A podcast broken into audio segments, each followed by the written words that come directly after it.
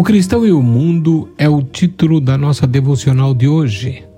Jesus, em João capítulo 17, versículo 14, nos diz: Dei-lhes a tua palavra e o mundo os odiou, porque não são do mundo, assim como eu não sou do mundo.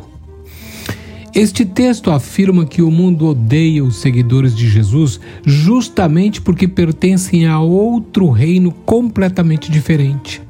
Os contrastes nos estilos de vida, nos valores e nos compromissos se ligam para pôr em evidência aqueles que estão identificados com este século mau. O Senhor deixa claro em sua oração que os discípulos não são do mundo e por isso não reivindicam uma comodidade para eles neste entorno. Entretanto, muitos filhos de Deus se dedicam a buscar um modo mais confortável de viver nesta terra enquanto caminham para a eternidade. Meditemos no verso seguinte: Não peço que os tire do mundo, mas que os livre do mal. Qual é a razão dessa petição? Ora, ela se torna clara quando entendemos que fomos chamados a cumprir uma missão. Qual seria? Estamos no mundo e cercado de pessoas que nos odeiam.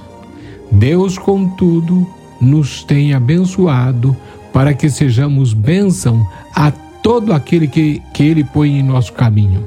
Não cumprir com o nosso chamado é o mesmo que sair do mundo.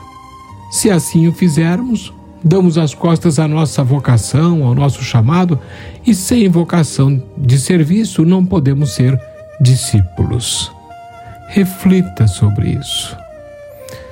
Pai Celestial, manifesta a tua glória através da minha vida e que ela seja um canal de bênçãos a fluir para outras pessoas, em nome do Senhor Jesus. Amém.